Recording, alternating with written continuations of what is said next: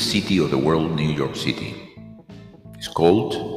It's February 22nd of 2022. And you just have listened the Malagueña, a very popular song since it was composed in the 20th century, the first half of the 20th century, the first decades, by the composer Ernesto Lecuona. Talking about this composer is important because he is uh, he is because he's still present. His music, the Malagueña, is interpreted, sung by many important uh, tenors, uh, different singers of different styles, different bands of different styles too. And uh, his name was Ernesto Lecuona y casado es Lecuona. Lecuona. And um, he was born and is disputed in 1896, but it might be that the case that he was born here before 95. Anyway, also his uh, his nationality can be disputed because Cuba, in, in this place, uh, that region, uh, region Guanabacoa in Havana. In Cuba, he, uh, it was an island that belonged or was part of the Kingdom of Spain, yet as 1896 and until maybe 1898, when a treaty, a treaty was signed by the United States and, and, and Spain about uh, this um, this island, this country. But after also in 1902 was um, was when we know that period uh, start a new period by the country, which 1902, which is called the Republic of Cuba. And that period, that period started because it became independent, an independent country. Although there was so many tumultuous um, uh, problems in, in politically in that country. Well, but that's another stuff. That the, the Cuba, uh, country Cuba, have a very important cultural contributions. And one, just one of the many in music, um, we have the Malagueña, which many people confuse as a composition from Spain. Yes, the lyrics were added after the composition was made, the melody was composed in, in Spanish, and it's mostly sung, uh, sing in Spanish. But it was uh, and is a Cuban contribution, musical contribution, in the exceptional uh, com- composer, by the exceptional composer, Ernesto Lecuona.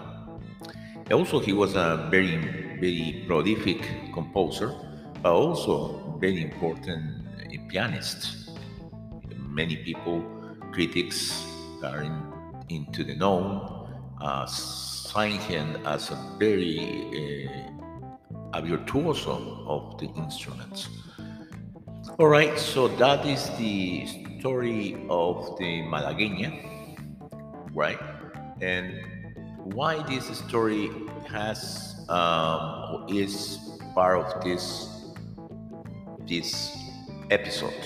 Well, the episodes know about that type of music, which I believe most of you will understand is beautiful. And by the way, um, before I forgot uh, to say, is that um, this Malagueña that we have heard, it was interpreted by the same composer, meaning Ernesto Lecuona, who were play, he was playing the piano. That's the exceptional part of that particular piece. So you have heard the original by the composer himself. And well, this is not about an orchestra symphony episodes, although there were there have been and there will be more about those type of type of music. I love it.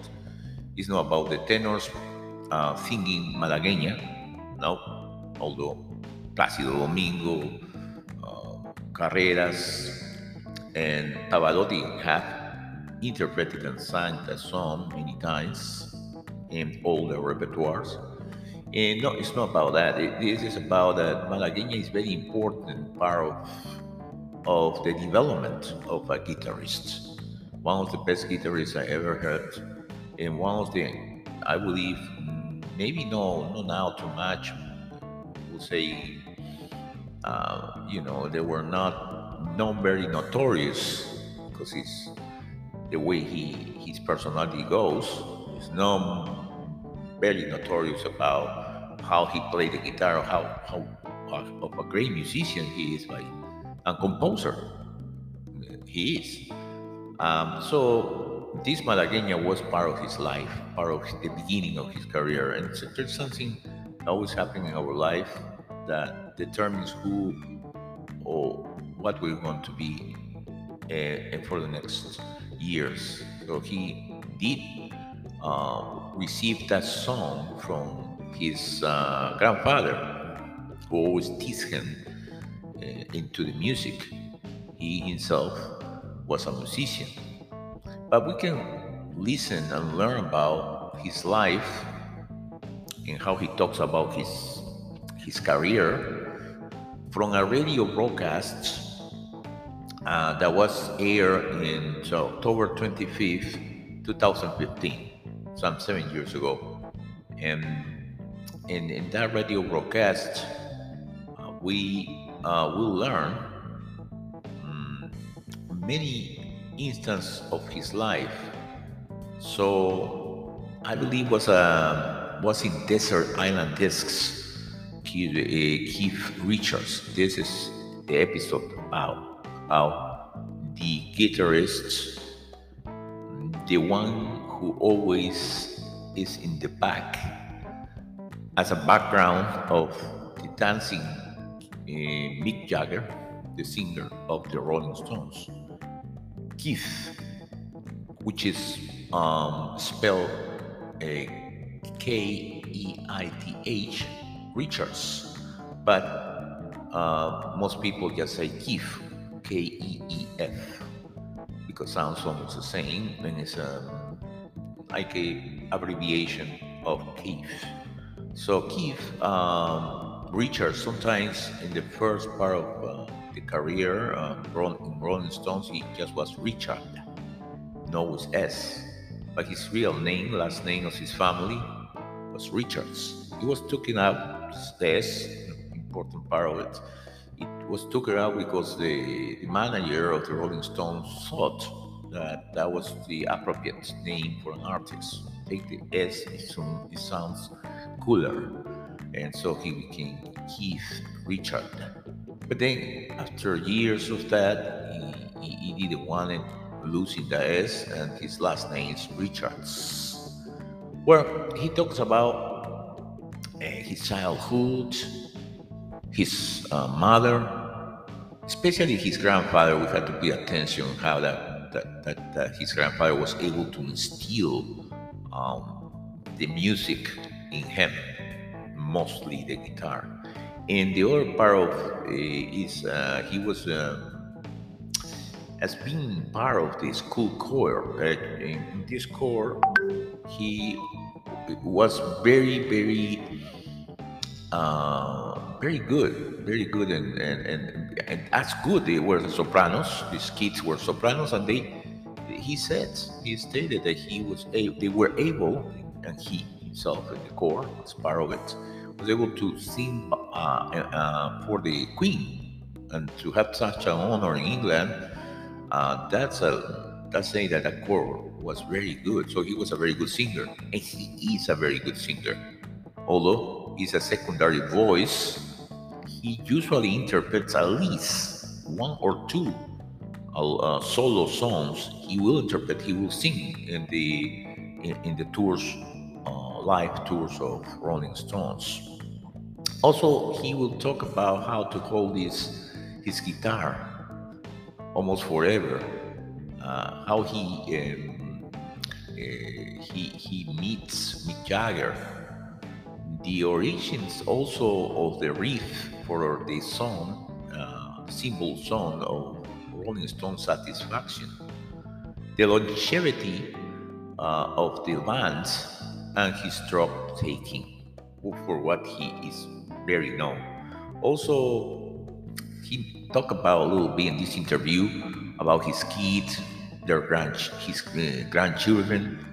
Uh, one very important event in his life, which was the death of his son, and his wife, um, marriage, and his many accidents that he had over the years, and we has incredibly or, inspected, you know, without knowing we, you know, the media, he portrays him as a, as a junk. He, he dresses sometimes as that, and um, he will talk about all this in this interview. So, with uh, much further ado, we start this episode. We will have his songs we will understand that, of course, Mick Jagger eh, is one of the most prolific, uh, we say, uh, songwriters, but we had to understand that it's not him only. He, he was a couple.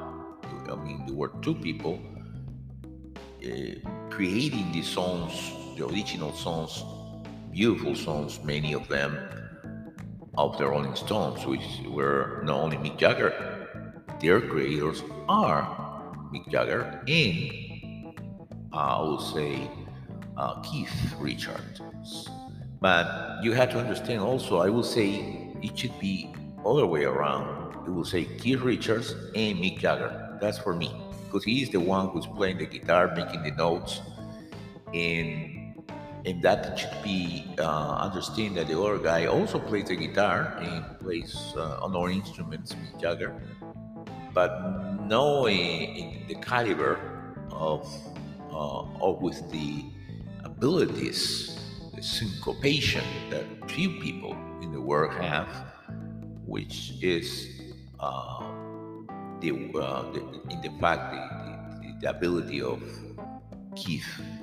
So Let's go to listen to this interview first to learn a little bit about the creation or the development uh, of Keith uh, Richards as uh, one of the best guitarists of all the times. Then we talk about a little more about Mick Jagger and the Rolling Stones, but mostly we're going to dedicate solo songs. It's only going to be one song, very, uh, very one of the most rare songs that has Rolling Stones created. Although there were many, there's so many styles through the decades, but this song, the song I'm going to put that is uh, there of the Rolling Stones will be different, I promise, and the the other songs will be collabs, o sea, collaborations of Keith with other Supreme artists, Supreme, first line artists, idols, icons. And also the other part be two parts, collaborations and the part of solos, solos, the solo career of uh, Keith, right? So let's go to start with this interview. It's going to learn from him what happened with his life, how he met his first guitar, and things of that matter, which always is interesting. With me, after that particular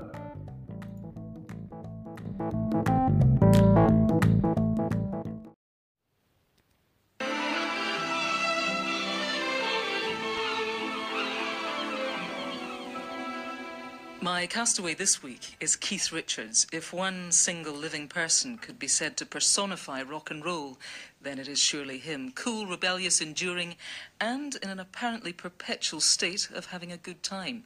He's been making music and causing various degrees of havoc for over half a century and counting. His songwriting, singing, and guitar playing have helped to make the Rolling Stones a stratospherically successful group and his early and single-minded dedication to the triumvirate pursuits of sex and drugs and rock and roll made him a counterculture icon. No surprise then that as a boy he would go to sleep at night with his arm around his first guitar. Slightly more startling are the facts that he used to be the patrol leader in the 7th Dartford Scouts and a choir boy. So, where did it all go right? Well, he says, I thought rock and roll was an unassailable outlet for some pure and natural expression of rebellion. It used to be the one channel you could take without ever having to kiss ass. So we welcome you to Desert Island Discs, Keith Thank Richards. you very much. Um, I, I, didn't know I expressed it so well. very articulate there. Um, rebellion, of course, is a it's a natural part of being young. But yes. at, at, 71, almost 72, does the rebellion come quite so naturally now? Is the flame no. still burning? no, I watch other people rebel now, really. I wonder about, you know, if your many millions of fans were to just spend a week in your life, they would see you do things like I don't know, watch a war documentary or do a charcoal drawing or chat to your wife of 30 odd years. Those are all very different things from the Keith Richards, you know, up in the headlines that we understand. Do you think people see you maybe too often as a sort of one dimensional person? That's the image. And it's like a ball and chain, you know. But I recognize it. I'm in that sort of jail. But at the same time, I do love old Keith you know, and I do have the way people cotton onto him and sort of say, go for it. There's one part of me, and a lot of that's in the past, you know. I'm growing up, or rather evolving. when did the growing up begin then? I suppose with grandchildren is when uh, you suddenly realize that you're in for a longer haul. Tell me about your first choice. What are we going to hear, and why is it on your list? What have you chosen? Wee Wee Hours. Chuck Berry, first off, a great inspiration to me. And I thought also that I would like to hear something that's not obviously Chuck Berry, to be surprised. And he's always surprised me with this track, and such a subtle blues, almost Nat King Cole in style, and the brilliant piano of uh, Johnny Johnson. And I did have the joy of putting Johnny Johnson and Chuck Berry back together again uh, when we made uh, the movie Hail, Hail, Rock and Roll.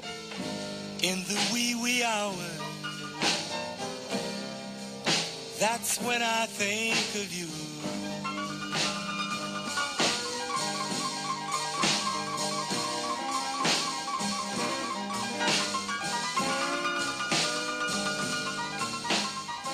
So that was Chuck Berry and Wee Wee Hours. So, uh, Keith Richards, your mother, Doris, you said, trained your ears with Django Reinhardt, and what could be finer training than that, I think. Um, your, your house was filled with music. What, what else was she playing? Doris, bless her heart. but uh, she was a genius, especially in the early 50s with the BBC dials, you know, because what did you have? Light program, home service, and uh, you know, the third program. Yeah. Doris would know where there was going to be half an hour of good music played by certain DJs, and there'd be Ella Fitzgerald, Sarah Vaughan, Billie Holiday, Louis Armstrong. I, so I grew up uh, basically listening to this because she had unerring aim uh, on the dial. There is a really beautiful photograph in your autobiography of your parents. I think it was taken in the 1930s, and they're both in bathing costumes, and they're on a beach, and your father is sort of leapfrogging over your mother. They, I mean, they are a particularly beautiful, vigorous-looking young couple, and there you were with them. You were an only child. Yeah. What kind of things did you get up to together? I mean, did, a lot you... of leapfrogging. Because you were out camping. You, I mean, they took you everywhere. Oh yes, them. yeah, we were camping. I was the third one on the tandem. they had a little seat built for me on the back, and Mum and Dad would be paddling away to Dorset or whatever, and uh, I used to sit in the back and get sunstroke. Mm, you know. Tell me about your next piece of music, then, Keith Richards. What are we going to hear next? Your second disc. What's this? This one, I'd like to play, yeah, yeah Hank Williams, uh, You Win Again. Hank Williams was another thing I grew up with, and he was basically the father of modern country music. But there was no pretense about it. When, when Hank sang, you know, he was basically like listening to a blues singer. I mean, he was real. And I couldn't imagine living without a bit of Hank. Let's hear it now is out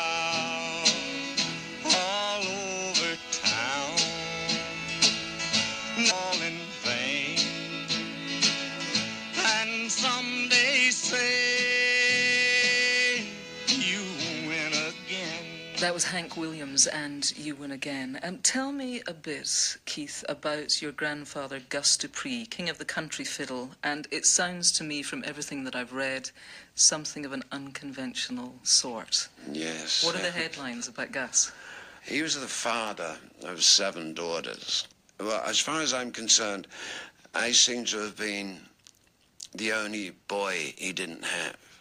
So, in, in fact, to me, he was more like a dad or a friend than a grandfather. And he would take you walking. You used to go on these fantastic mm, walks. Yeah. Tell me about that. You know, he'd take me into music shops, but we'd always go in around the back. We never went in the front door. And there was always a, a, little deal about, you know, some guitar strings or some violin strings. But then I would be in the back of these music stores for like hours watching people make guitars, violins, repairing things, and the smell of the glue and the, and just to watch, you know, it was like. Uh, seems to be magical stuff going on. And so I was, from a very early age, I was brought up into the making of instruments, not just the playing of them.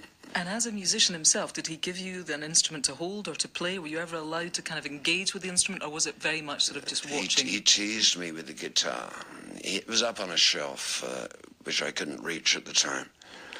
And finally he said to me, look, if you can reach it, then you can have it. So that I'm devising all kinds of ways, and putting books under the chair, and loading cushions on things, uh, just to try and reach up there to get it. So finally I made it, and he said, okay, sit down. And he showed me the rudiments of Malaguena. And he said, if you can get your fingers around there, then potentially and possibly you can be a guitar player. So I worked at that Malaguena like mad. and then he let me have the guitar, you know. And it was, uh, you know, to me, it was the prize of the you know, century. and where were the seeds of rebellion sown? I think I can pinpoint that for you. Dartford Technical School, we're uh, in the choir. And we've been in the choir two, three years and sopranos, believe it or not. and we were all sopranos, and we'd done incredible things for this choir. And we went up to London, sang in front of the Queen, believe it or not. And then our voices broke. So, with tears in his eyes, old Jake Clair, who was our choir master, God let you go and let you go. Which is like we understood that's part of natural thing. The school said, oh, you have to go down a year because you haven't done your chemistry. Because you've been taking all the time out to do the choir. The, the choir. Right. But there was no fairness here. There was No. no, suddenly you're 13 and you're down with the 12 year olds, which are the, in that age is like, you know, so that's when it started to ferment. Tell me about your next piece of music, Keith Richards. We're on your third disc of the morning. What are we going to hear? Aaron Neville, one of the best voices in the world. And this is probably one of the best uh, doo-wop songs of all. And as it happens on this version, Aaron asked me, and I am I'm in there playing Are you? guitar in the back. Yeah. Nice.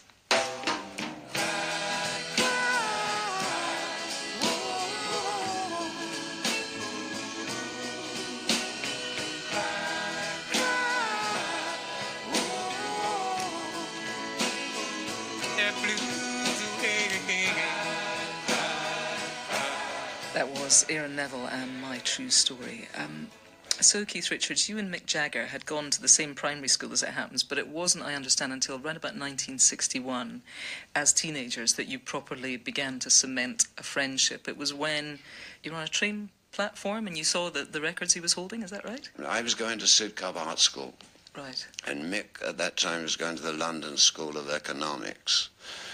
I just get off at Sidcup, you know. Meanwhile, I'm sitting in the carriage, and suddenly he walks in. There's Mick, who I haven't seen in years. You know, wow, man, what's that under your arm? and he pulls out the best of Muddy Waters and Rockin' at the Hops by Chuck Berry. And these are American pressings, you know, and you can't get these records in England at the time, you know. Basically, that was the hookup for the Stones and for Mick and I, was uh, just that we had the same interest in music. You got any more records like that? And he said, sure. I said, I, I send away to Chicago for them. Well, this man's organized, you know. Was your writing partnership always an easy partnership? Not always, but in the early days, very easy. In a way, I mean, this is like uh, being on the factory line, you know, because you, I remember very well when Satisfaction uh, had just come out and it's number one all over the world. Yeah, Mick and I are going, yeah, great, fantastic, man, you know. And then the knock at the door, and there is uh, basic the record company is saying, "Where's the follow-up?" Sure. Is it true, and I don't know, it's one of these things you read and you think, can that actually be true, that satisfaction came to you, the riff came to you in your sleep and you didn't even know you. I had no. I thanks God to the um, the recently invented cassette player. which was by your bed? Yes, and I happened to be uh, between friends at the time, and I was sleeping with the guitar on the bed, you know. And somewhere, obviously, in the night, I, I got up and laid down the basic framework for satisfaction. The only way I knew that something had happened because I looked at the tape, and I know that I'd put in a brand new tape, so therefore the reel has to be empty that side and full that side. But it had gone the other way. It was, you know, it was recorded. So I thought maybe I hit the button in the wrong position during my sleep or something. So I rolled it back and listened back, and there is this very weak, faint idea of satisfaction, you know, the riff, the first verse, and the second. And then 45 minutes of me snoring. but it was by a miracle, yes, captured on that little machine. Um, Just tell me what we're going to hear next then. We're on your fourth disc of the morning. What's this? Sugar on the Floor, mm. Etta James. First of a great friend of mine, and but at the same time, I, I'm, you know, I must, I've got to have a diva, a soul diva in, in this list somewhere. You're a stranger to me. Then you give me your life. There's no easy way to learn how to fly. So that was Etta James and Sugar on the Floor. Going into that, Keith Richards, you said you felt that on this island you wanted to have a diva to keep you company. And, and you did once say that working with Mick Jagger was like working with Maria Callas. You said that he can be a bit of a diva. Um, I'm wondering how he'd describe you to work with. I know you better ask him. I knew you'd say that. I knew probably, you'd say that. It's probably about the same way, actually. No, Mick and I have a great relationship, except when we don't, and which is the when everybody hears about it. With Mick, I've always felt like it's a brother thing. Um, what brothers don't fight occasionally. And uh, we're always fighting for the right reasons. We just think that our version is more right than the others. Why do you think, you know, if I was to ask you to try to distill it down, wh- why it is that you have stuck together, that you are still performing, that you still have the appetite for it, for the five of you to get on stage, why do you think that is? Because, you know, you don't need to do any of it. I think you know uh, that possibly it's because, and especially on the, from the last tour, we still think we're getting better. Now we could be fooling ourselves, then- but from the response from the audience and from the way I'm feeling, the way the boys are playing. Is that this promise of more? And uh, I mean, who's going to jump off a moving bus? You know? Let's have your next piece of music, Keith. Tell me about this. We're on your, your fifth choice of the day. What are we going to hear? Uh, I probably the classic uh, rhythm and blues uh, record of all time. It was produced by Bert Berns, who also uh, produced uh, Van Morrison, Brown Eyed Girl, and uh, great producer. And here with Freddie Scott, one of the great soul singers. But I hope you're going to enjoy this one because it's solid R&B. Are you lonely for me, baby? Yes, I am. Are you lonely for me, baby? I'm sorry I'm blue. Hey, I'm lonely, baby. And I'm lonely for you. So that was Freddie Scott and Are You Lonely for Me Baby? Uh, Keith Richards, it's interesting that quite a few of the, the tracks that you've chosen today, uh, the artists themselves have faced, you know, as many people do through life, They face their own demons and many of them with drugs. And I'm wondering how much of a link you think there might potentially be between that creativity, whether it be in R&B and rock and roll or whatever, between these artists and the fact that they've struggled with drugs through the years. I think I really should say that there is really no correlation between drugs and music and how you perform it. But this is a lie. Some people can handle things and other people can't. You know, if, if the drugs become more important than the music, then you've lost the battle. I've never felt that it did anything to my creativity. I mean, it kept me up a lot at nights looking for the stuff, but uh, it was something that I had to stop, you know, because I realized that, it, you know, there are experiments that go on too long. Yeah, know. I see all these beautiful photographs of you surrounded not just by your exquisite daughters, but your grandchildren now in this great big brood. And, you know, all of us as parents have that moment when we kind of sit down to have the discussion where we say to our teenagers, the thing about drugs is, I'm wondering how Keith Richards has that conversation with his offspring. Where, where did you start on that one? I don't talk to them about it. If they bring it up to me, I'll talk to them about it. But um, none of my kids have shown any interest in drugs at all, you know. And it's not that I've given them any uh, talking tos about, you know, don't do as what daddy did and all of that. But do you think they were watching and learning? I think maybe they were, you know. I mean, partners in crime here are Anita Pallenberg and me. Yeah. you know, I didn't do this alone. Yeah. And it was Anita and I that decided this experiment. And uh, bless her heart, she's still a good friend of mine. I knew what I had to do. You did, of course, have children together, and one of your children, uh, your son Tara, he died of cot death, and you were on tour in the 70s, and Yeah. you've you've said very poignantly that there has always been this cold space inside you after his death, which I'm sure anybody who's lost a child would identify with. And I'm wondering if that heals over time. Is that something that's eased, or is it is it still always there for you?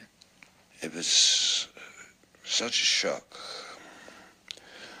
at the time, especially uh, being. I'm getting a phone call in Paris, and this uh, happened in uh, Geneva. And I thought, I'm going to go mad, you know, unless I do the show tonight.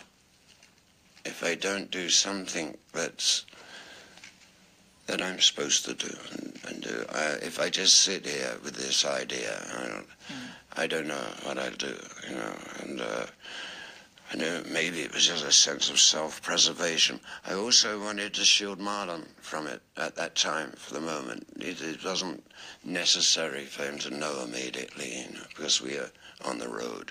It was a rough, rough thing, you know, and, uh, you know, I had a feeling that this is a show. I must go on stage now, and and I'll worry and grieve and think about all this after after the show. Because if I didn't go on the stage, I'd, I'd probably shot myself.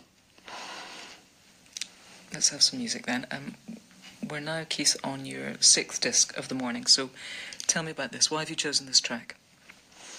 Gregory Isaacs. Yeah. Well, many, many years I lived in Jamaica. And I've always thought that Gregory is one of the best songwriters that came out of that island and a sweet singer. Also, there was a sense in the 70s in Jamaica which gave me a sort of reminder of the early 60s in England, like something was happening, you know, the, the Beatles and, and then ourselves, and then the Who, and then the, the, there was there was a new wind blowing. And also it was uh, Extra Classic was a song where, um, where I met my old lady, so I thought that, would, I would carry that through, you know. All right.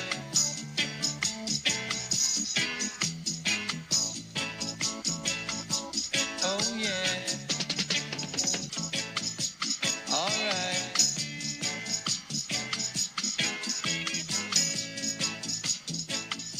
That was Gregory Isaacs and Extra Classic. You, you mentioned there your old lady. You have been married to your wife now, a very successful model she was um, when you met her, Patty Hansen, for over 30 years. Uh, you married on your 40th birthday, and I'm wondering why such an unconventional soul as Keith Richards wanted to put a wedding ring on his finger. Why did you decide to get married? I was in love with the woman. And uh, we'd been together two or three years, and I saw the possibilities of what could happen if we got married, because I knew she, she's a, a very maternal as well. And I thought, well, if you're going to have more babies, uh, this is the one that I would like to be the mother, you know. And it turned out to be true. Patricia is a beautiful girl, not just physically, but uh, inside. She's the warmest hearted woman I know.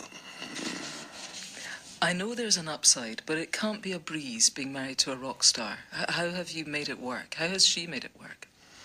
We just try and make it work. It's, I mean, it's always, uh, with Patty and me, it's always, she's got the calendar out saying now, not It's the 14th. logistics, of- yeah, yeah, yeah. And I'm going, okay, what month? Patty comes on the road quite a lot with me, especially since the our children have like uh, independent and have left home. So the only problem is the dogs. How has she dealt over the years with the groupies? I imagine she often might have been elbowed out the way as people try to make their way then she towards just you. blasts them out the room.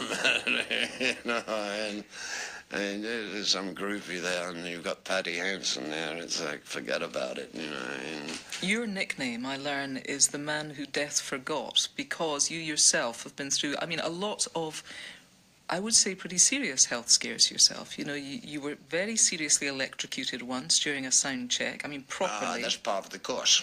Well, you were out for about seven minutes, I think. Um, you were concussed very badly when you fell off a, a ladder in your library, and a lot of books fell on top of you. You had concussion, Yeah. and then very I broke three ribs and punctured the lung, too. that was when you came off the ladder. And then you very famously, of course, because the tour had to be postponed, you, you fell out of a coconut tree in, in Fiji, and that resulted in two seizures. I'm and a- prone. I you are accident and a blood clot on your brain. I'm wondering whether, when when I think of all these things, you either must feel indestructible or like your life is hanging by a thread. I mean, which one is it? Do you feel very In- robust? indestructible. Do you? Right. Yes, yeah, absolutely. If, if if you can go through all of that, I think what what more can they throw at me, or what more can they throw at myself?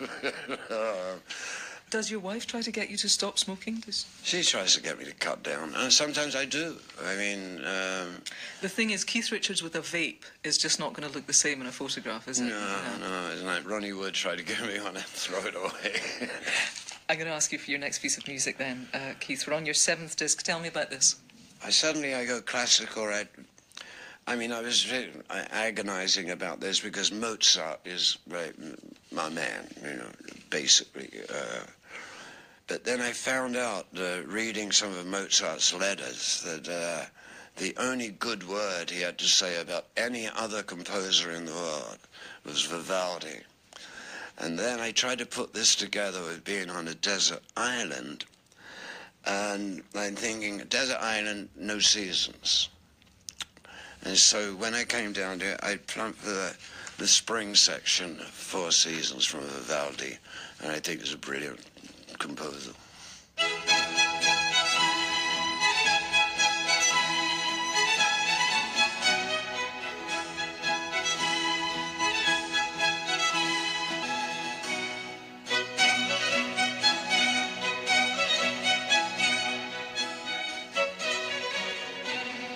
That was the first movement from Spring, part of Vivaldi's Four Seasons, performed there by Nigel Kennedy with the English Chamber Orchestra.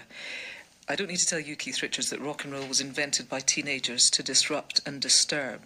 Do you think it is a seemly place for people who are in their 70s to be? You know, there's a people comment about that a lot, and they say, you know, I've never been worried about seemly. I'm here and I rock and roll. I'm wondering if Johnny Depp ever pays you royalties for nicking your image. He didn't pay me for that. No. Do you see it as a tribute, or does it cheese you Oh, off? those, I took it as a, yeah, as a, in fact, he was the first one to tell me. He had, uh, Was he? Of course, I, you know, I've nicked most of your moves. uh, Johnny, feel free. It's good to see that there's a little bit of the paraphernalia here today. You're you're wearing the famous skull ring, and you've got a beautiful silver bracelet that people maybe have heard sort of tinkling a bit throughout the interview. Uh, How much do you feel that you need to play up to the public image when you're in public? You know, if if you went on stage without the bandana and without the eyeliner and with all of that, do you think you'd let people down? No, I'd feel a little bit undressed. Otherwise, I would just do what I do because when it comes down to it, I've got my guitar and I'll just sling the hash. Tell me about your guitars. How, ma- how many guitars do you own? It's in the thousands. I only use about 10 or 15 of them. I was going to say, who do you love the most when I was talking about guitars? Because I almost feel that it's that personal to you. When, whenever I've, I've seen you talk about guitars or see you with your guitars, it seems like you're almost with something that's pulsing and living and breathing. I mean, It is. It, uh, Is- all is I it? got to do is give a puff of life into it, and then, and then we're we're two people. it's know. like a symbiotic. Yeah, it's, a love, yeah. it's a love affair, you know. Is it? In a way, yeah. we don't take it that far, of course. No, no, no. I know uh, what you're saying. But do, so your hands are all kind of bent, bent your fingers particularly yeah, bent out of shape now. Boxers have better hands than me, yeah. Do they hurt your hands? No, none of them. None. Of, That's the beauty of it. No, I don't mind. Uh, no, none of it hurts. No, it's. Um, I live with it. Um, it does change the way you're going to play slightly, because one finger will get in the way of another. But uh, no, luckily, no pain whatsoever. It's a benign uh, form, I think, of arthritis. I guess you know. We started when we began today. We were talking uh, about the the sort of huge cultural change, the idea of rebellion when the Stones started, and, and you know, music was part of that entire shake-up of the establishment. With the perspective and maybe even a little bit of the wisdom that you have now, what, what do you think that time in British cultural history actually changed? Do you feel like there was a permanent and significant shift? I don't know if we did anything really except do what generations do, which is to rebel. And of course, it was not that new, really. I mean, the music that I play and the Beatles played and the part of the 60s revolution, all taken from great American music. And it's time then for your final piece of music, Keith Richards. Tell us what we're going to hear as your final, your eighth disc today. Top of the line, rhythm and blues. Little Walter. Well, if I'm on a desert island, you know, where's the highway? I I got the key to the highway. Built out and bound to go.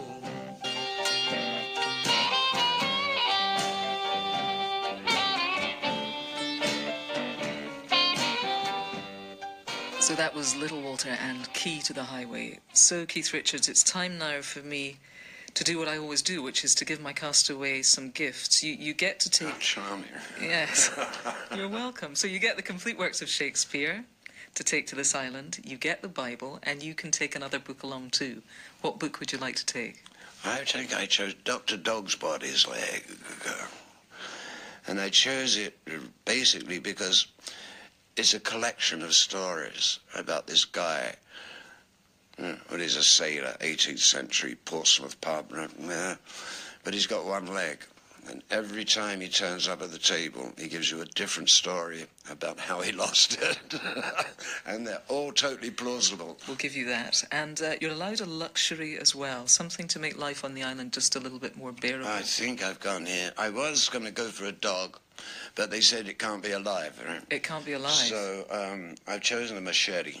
Do you have a favoured machete or just any? I have several machetes, but uh, but I also happen to know how handy they can be on Okay. islands. All I, can, I could build myself a shelter with that. I can make fire with that. You know. And if I were to force you to just save one of the discs from the waves, if they were threatening to be washed away, which one single disc would be your disc? now you're killing me, Kirsty. I'm, I can only apologise, but I'm going to force you to do it. Okay, so this. Because I'm on an island and I want to keep the mood the same, extra classic, Gregory Isaacs. Okay, it's yours, Keith Richards. Thank It's you very, call. thank, you, very much for letting us hear your desert island Thank you. Kirsty. Thank you.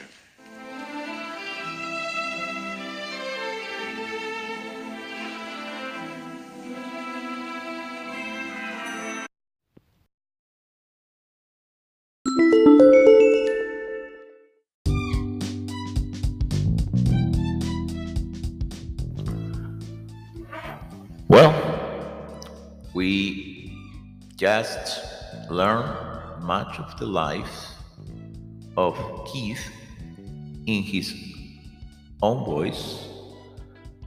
Um, it's very instructive. I believe if you want your son or your daughter to play an instrument, to become, let's see, interesting in music, I like the the way uh, his grandfather was able to teach him and to understand that to take anything is very important. To have something, uh, it's better to understand how it's because he his grandfather would take it to the shop where they make instruments, so he was not able to be familiar first with the as he's telling, uh, as, as we are told by him, Noah was able only to to take his first guitar for his grandfather, who always teased and tried to reach it to make it difficult to acquire the instrument. And then he he went to the shops and see a magical for him, being a child, see how magical things are done. Instruments kind of magic, right? The music makes life more, I would say, more wonderful than it is. Life without music, same with the poetry, same with any kind of art, with painting, with sculpture. It makes architecture.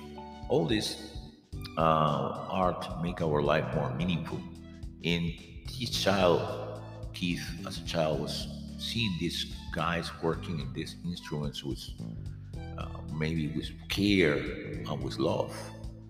I, and these luthiers, people who make instruments, are very careful what they do because instruments uh, need this um, this ability just to make an instrument, make this ability to to be exact, to take um, care of what you're doing. And so he was just watching that, and his grandfather was taking him to see it. And the other part that I like it that he he says many, through many other things that he did, that he said that had done. It was um, that part when he his father, grandfather said to him that he has to learn Malagueña, and he was able to to say in a very improbable way he will become a guitar player, and he was trying to trying to make the trip to play the Malagueña. So it was a good exercise for him, and his grandfather was a great mentor. And, of course, he always remember him with with care and you know, with love. So that's Keith Richard. You know, Keith Richard. Um, people don't say enough or, or this enough uh, of Keith um, because maybe the image that was uh, he represents with drugs on his life and all, but it was not completely true. It's just a small part of his life. He he he should supposed to be dead by now.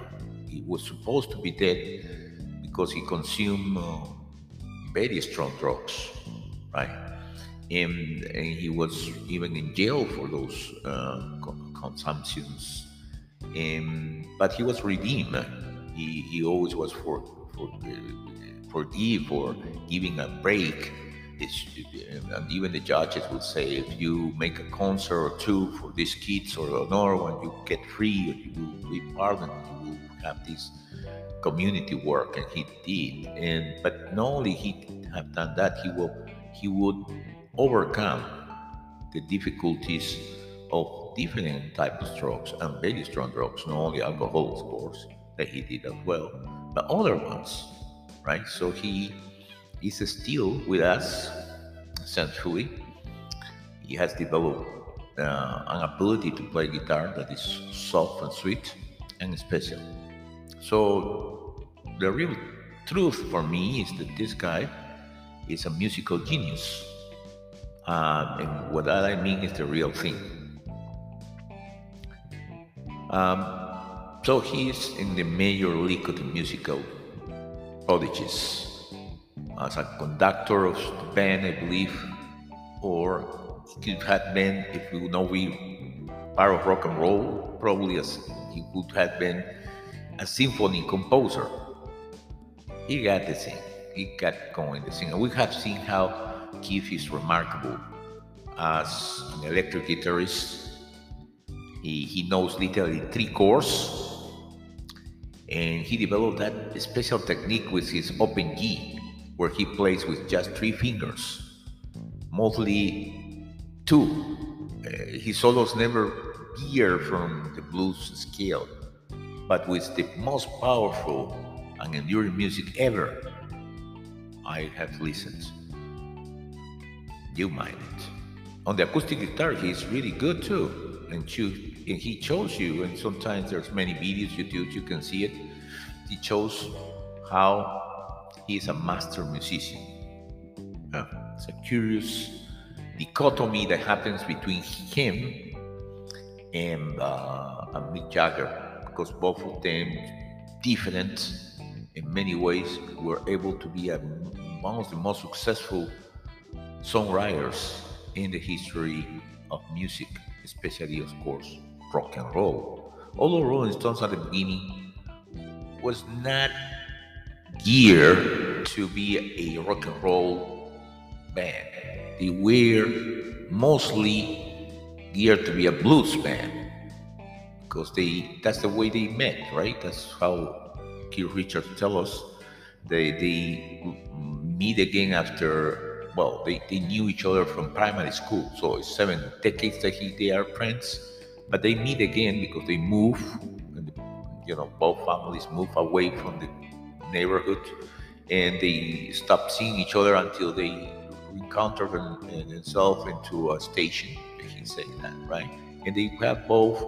Um, I would say uh, mostly Mick Jagger was booked, have music books from printing out from United States, and that's difficult to meet to have them those and, and probably in England. And they had these uh, these books from blues, right?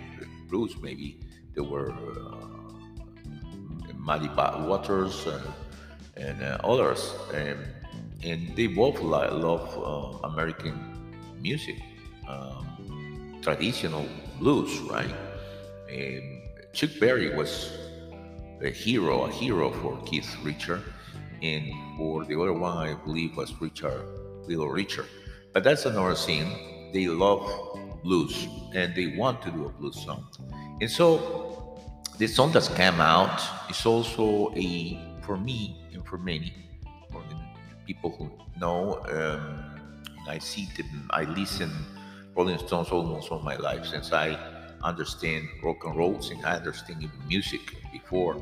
I remember listening to uh, Satisfaction all over again, again and again by the radio, and also Painted in Black. Beautiful music, and that was the 1963, 1964, maybe 65. But there is many, many, many, many songs after that. Then when I become a little bit older, then I listen singing Mick Jagger, a beautiful song, Angie.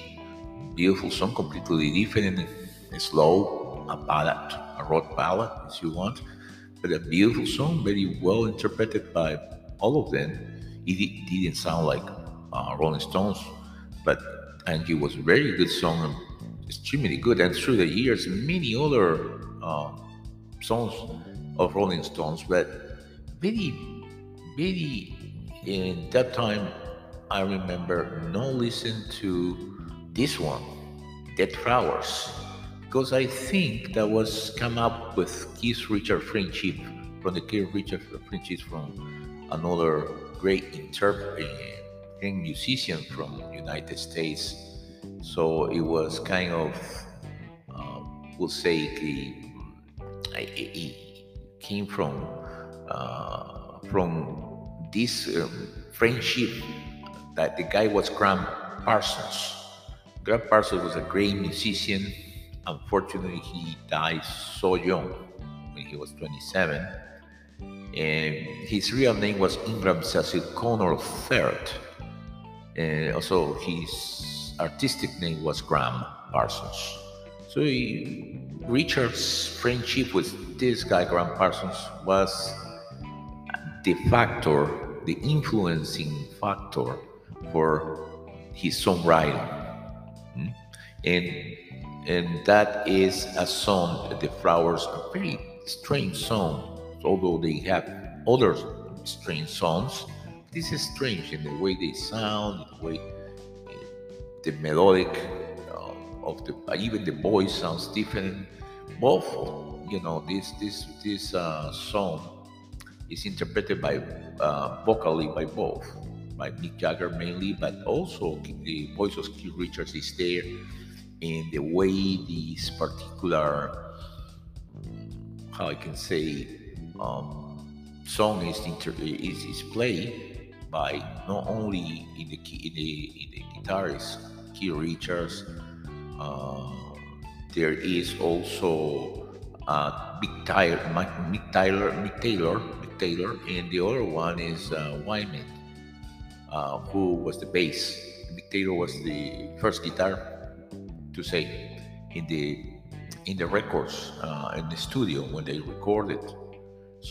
So it's a song that deserves uh, our our how I can say our attention, although it was not it's not very popular.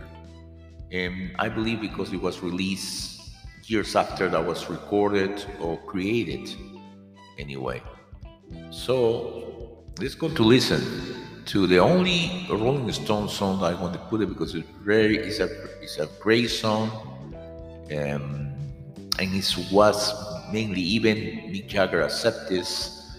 He he have a co- comments on this song and he will admit that Keith Richard was the key and the creation of this song, although he is also taking credits for the song as well. But not this is Keith Richards' um, starting point for me eh, as a solo, uh, his solo career that he developed later. Uh, although he is still part, both Mick Jagger and, and Keith Richard are still part of Rolling Stone. So let's go to listen to this beautiful song, uh, which is Life now. The song is interpreted live. It, record, it was recorded from a live concert in I believe, 1971. So let's go to listening, uh, listen Dead Flowers by Rolling Stones. And with me, after this beautiful song, and we have many different songs from now, only Keith Richards are common denominator of all these uh, songs are coming. So let's go to listen Dead Flowers.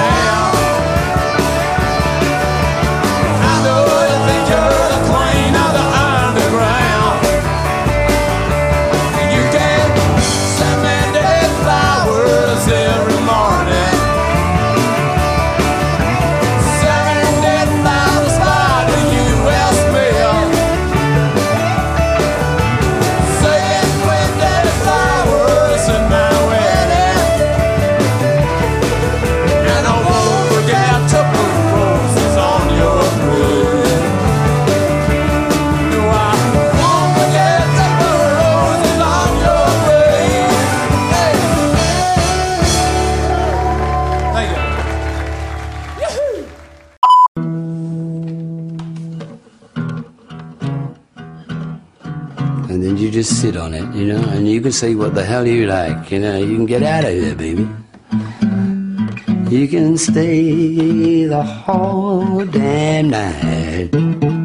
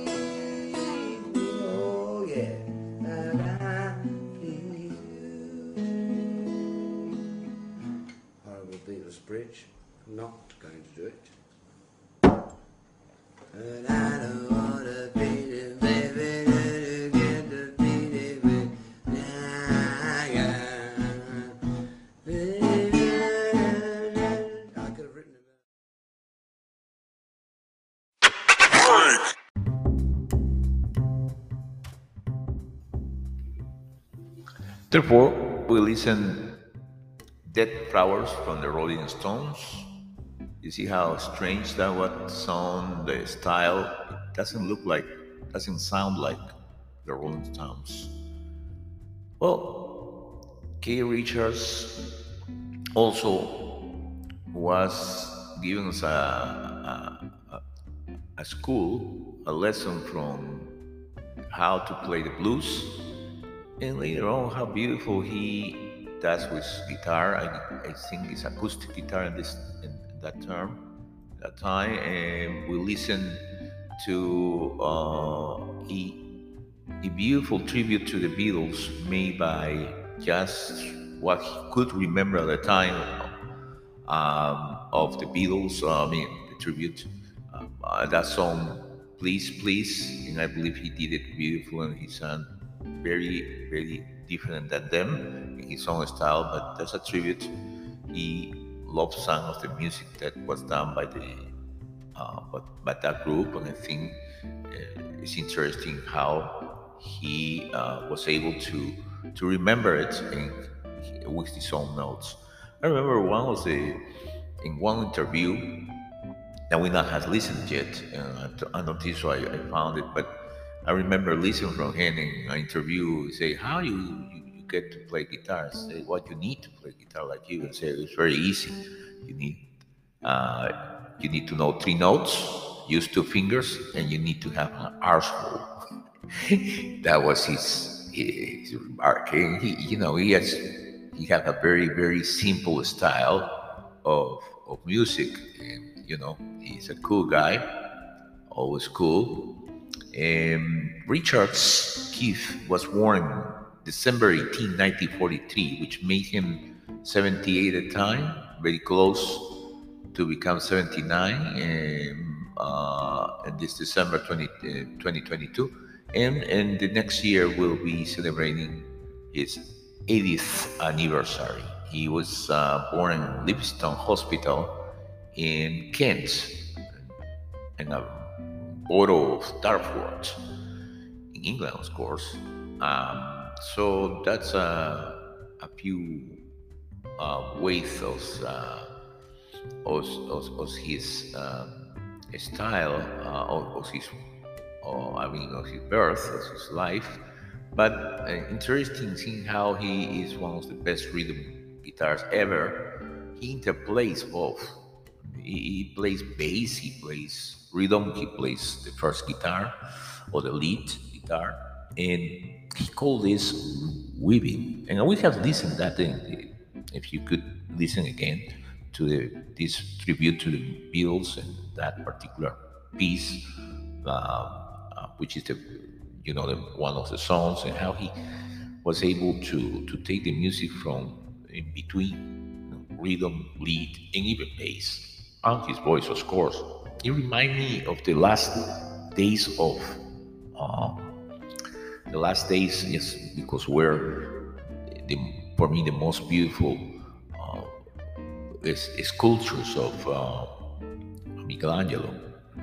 First, the Pietà was the first. The, he, he- the only one he signed it, and it's in the Vatican. Beautiful. It's finished. I can see even veins, uh, the skin of Jesus Christ, and the dress of uh, uh, Mother Mary, his Mother Mary. Uh, but uh, the last sculpture, that's the last one was the last, the last part of the life was a finish.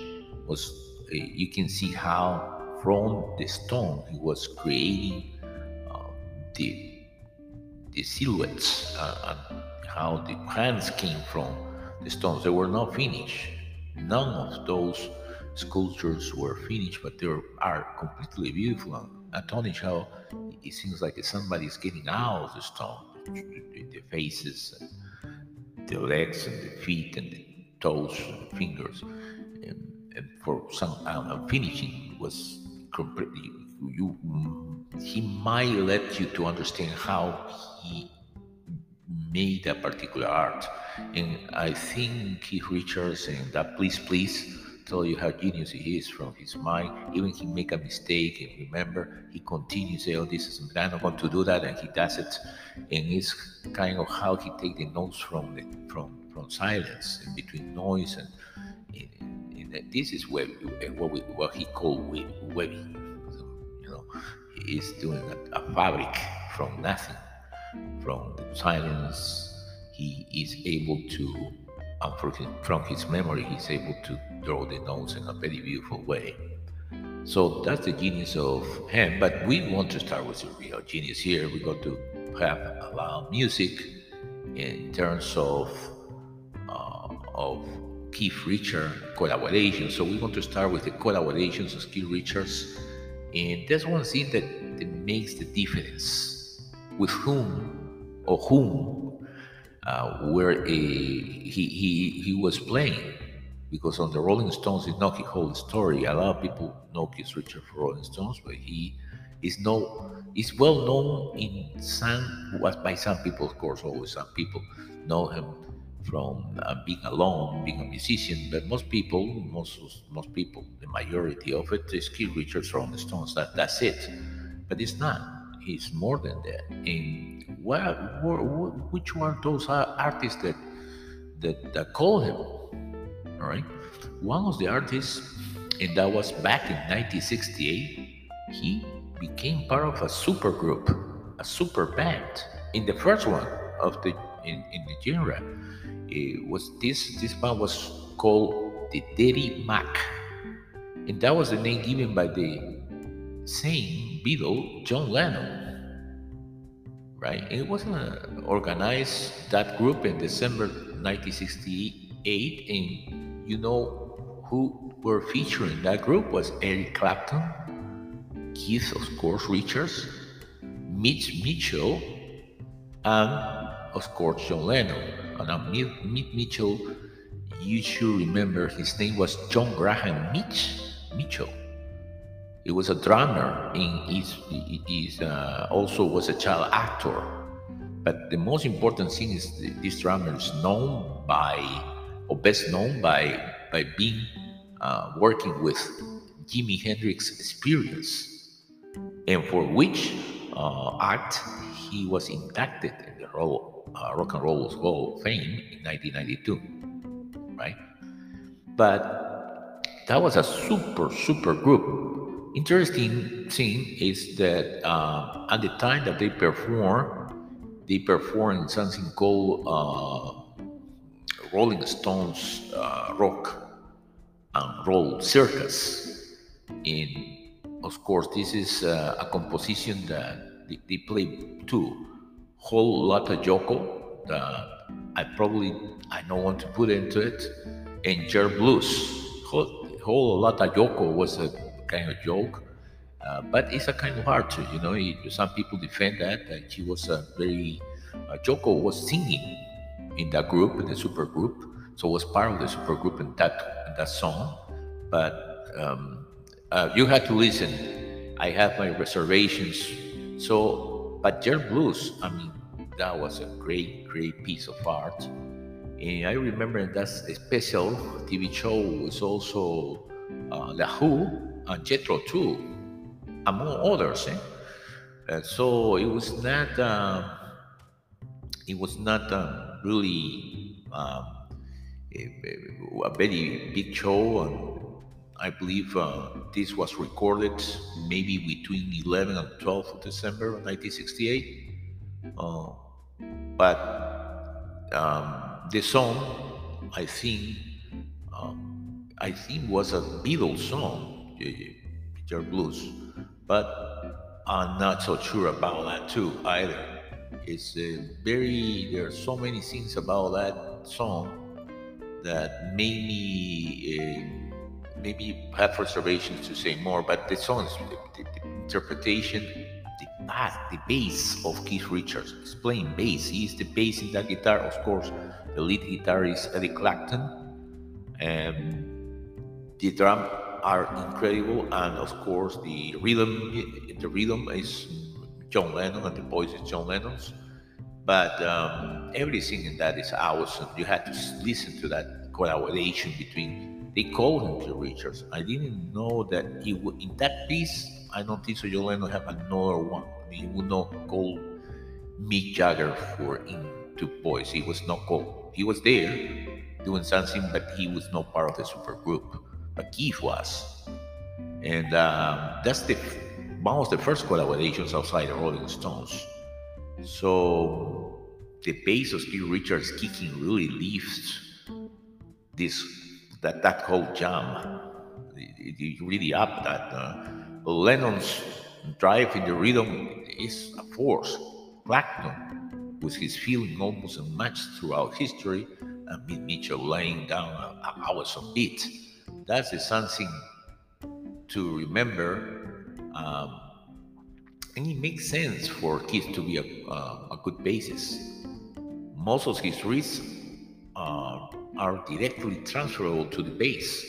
And remember, he is also well known by, by the name the Riff Man, because the riff that they have made, he have made, you have listened how he just envisioned the satisfaction riff when he was asleep, He was able to to remember and have uh, a record a recorder next to him. Some people, and there's a debate about this song. There's always this uh, mystic code song, and they say Hendrix was there.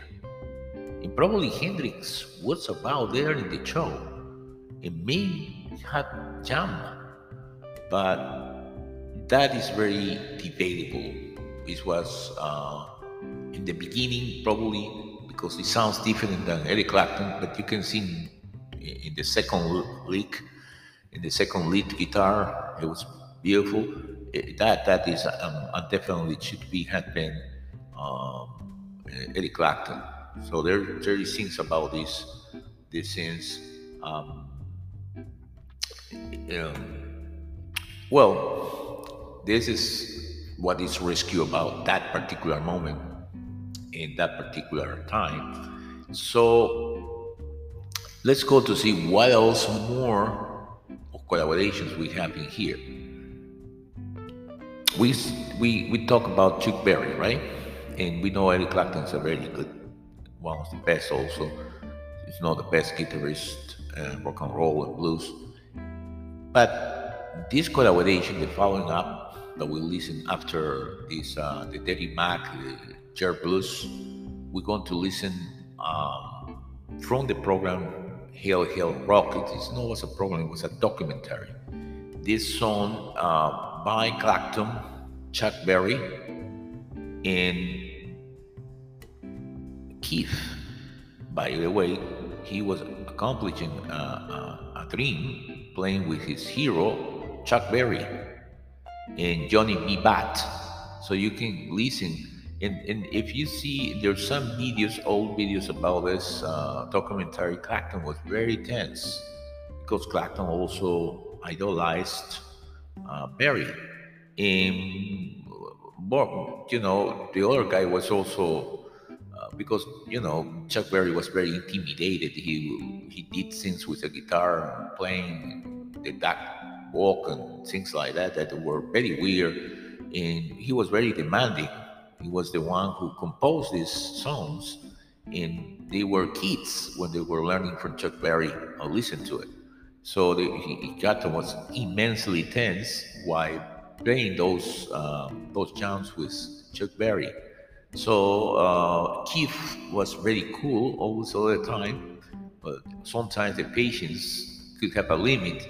But he, he was maybe he, he Chuck Berry was somebody else, you know. He will act both will act differently, but they they took what they need to take. So Johnny B. Goode, uh, the same with uh, Eddie Clapton and Keith Chuck Berry in 1986. Now a little bit after this uh, first jam, uh, we will listen another version, uh, another song with uh, with with them, all right? With with Chuck Berry in to finalize the first part of the collaborations were many and, and beautiful. Keith Richards with Eddie Clapton, which is incredible combination with the webbing of the guitars. Key to the Highway. And so after this, we will return with more on Keith Richards and his collaborations. And after that, we go into a section of only solo Keith Richards to find out. But this is real music.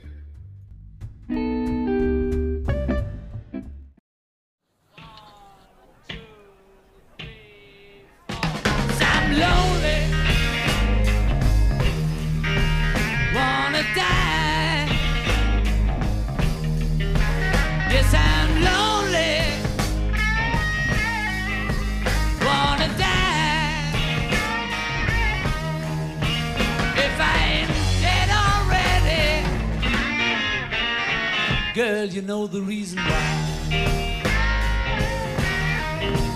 In the morning wanna die in the evening. Wanna die if I ain't dead already. Girl, you know the reason why. Was of the sky, my father was of the earth, but I am of the universe, and you know what it's worth. I'm lonely, wanna die. If I ain't dead already, girl, you know the reason why. eagle picks my eye, my bone. Feel so suicidal, just like Dylan's Mr. Jones. I'm lonely, wanna die. If I ain't dead already, girl, you know the reason why. Black cloud crossed my mind, blue mist round my soul. Feel so suicidal, even hate my rock and roll. I'm lonely, wanna die. If I ain't dead already, woo, girl, you know the reason why.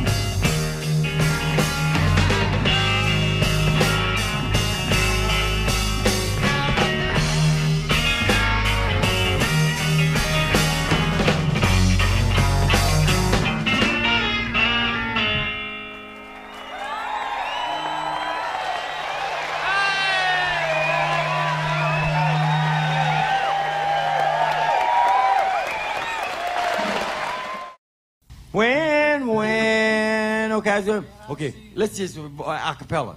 One, two, three, four. When I see those big brown eyes, that's when I take my cue. Don't take us but a few minutes to get a message through. I talk to you, you talk to me. I keep talking to the wrong person. It don't take but a few. What is that noise? Ed, you singing right. I It just don't take us but a few Ed, It don't take us but a few minutes. Wait, go minutes. do real slow. Ed, Ed, Ed, Ed, Ed. Oh, we sound like an octopus. Go ahead. See, Hold it. It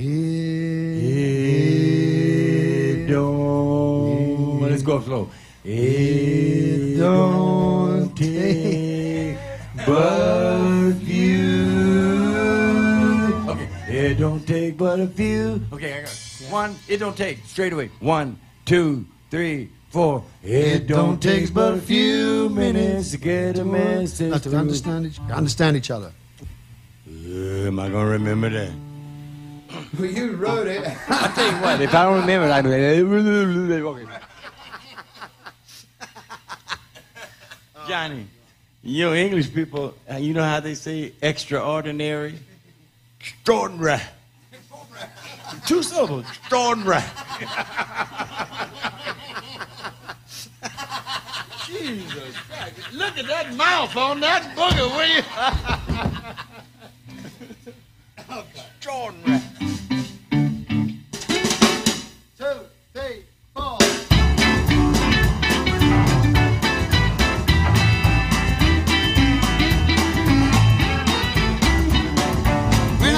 See those big brown eyes, that's when I take my cue. It don't take me but a few minutes to get a message through. I talk to you and you talk to me and we talk to one another. It don't take but a few minutes to understand each other.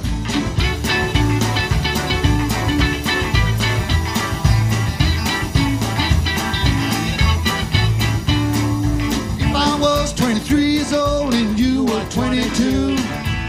no one would try to run our life the way they do. Take a chance, try romance, be true to one another.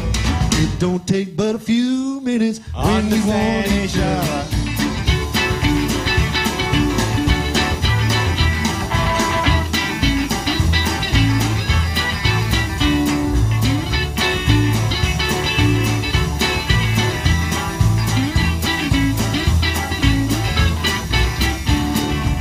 If I was in San Diego, you in Portland, Maine, I'd fly to you lock, stock, and bone, hail, fog, and rain. Over the mountains, through the valley, coming home to each other. It don't take us but a few minutes to get to one another.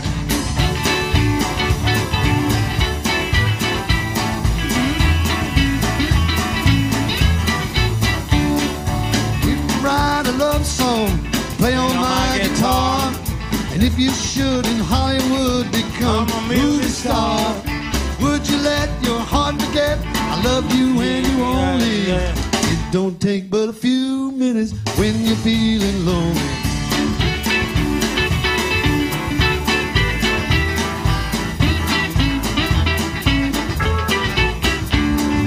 When I see those big brown eyes, that's when I took my cue.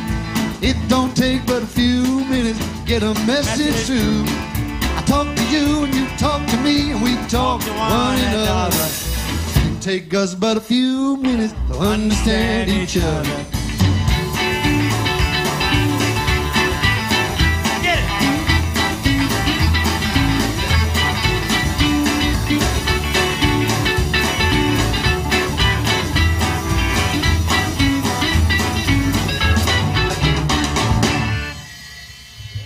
Perfect ending. Laying that King's English on me there.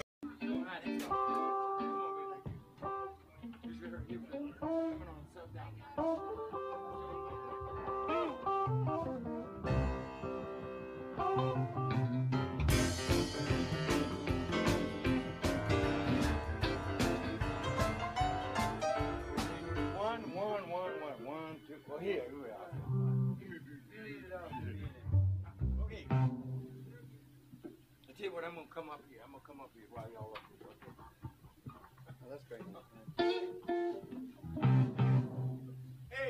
On, let's. We've been working hard. ahead, We've been go working. ahead. Hey, we've been working hard. All right, all right. We have been working hard.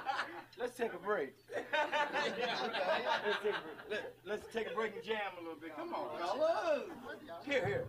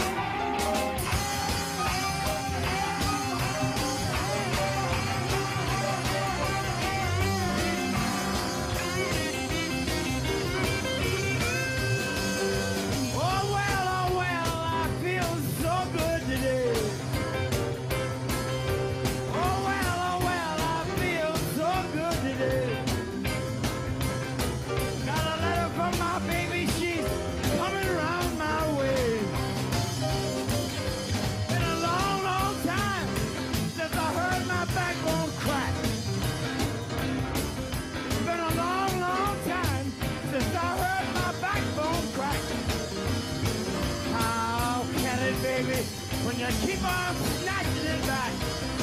I mean, yeah.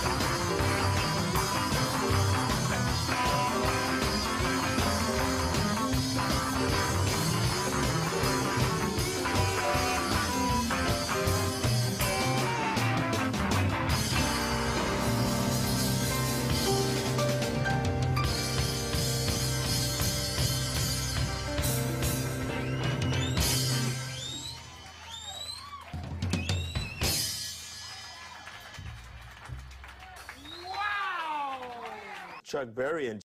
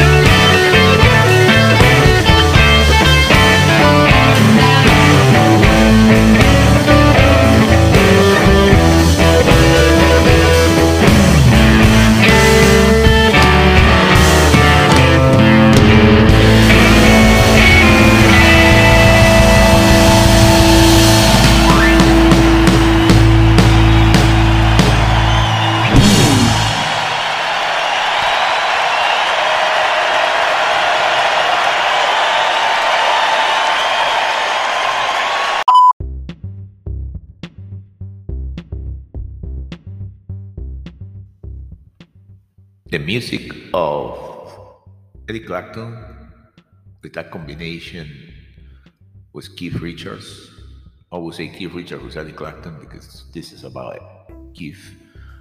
Um, in Key to the Highway, beautiful sound, beautiful, beautiful song, and then you have this uh, uh, jam between or among Eric Clapton, Keith Richards, Chuck Berry. Uh, and the first one was uh, Johnny B. Bad, right? By Clapton, um, Chuck Berry, and uh, Keith Richards. And that song they remember more than Chuck Berry. Chuck Berry couldn't remember some of the lyrics of the song. It was one of the first songs that he uh, composed, and I also remember more by Keith and Clapton than by him. You have a, a little problem to remember even the, the lyrics, uh, but that's a beautiful song, and it was very you, you can identify by the rhythm of the song. The melody is beautiful, so they, they play anyway. It was a working out uh, song in, his, in their jam in their in their rehearsal. But we continue with the with the collaborations of uh, Keith Richards. And those collaborations mean something. Uh, He didn't co- collaborate with just anybody. He has collaborated plainly with many people. Uh, in this case, we've seen how John Lennon picked him up for the bass, collaborating with Eric Clapton. How uh, also in this band uh, is with Chuck Berry, in with Eric Clapton as well again. But they were not the only ones. He collaborated with many, many other, other notable uh, uh, um, rock and roll and other type of of artists, musicians. But one of them, one, one of them is a very important one, uh, The Killer. The Killer was a nickname of, or is the nickname of Jerry Lee Lewis, born in September 29, 1935. An American singer, songwriter, and a pianist. He is the rockabilly itself. Is, is one of the most influential pianists of the 20th century and has been named also described as a rock and roll first great wild man. Imagine this, he is the pioneer of rock and roll. So this Jerry Lewis, uh, Jerry Lewis is a monument. Not only a monument, he represents rock and roll. So many of these uh, of his first recordings were done in by uh, Sun Records in Memphis in 1956. For example, Crazy Arms at that time sold 300,000 copies only in the South.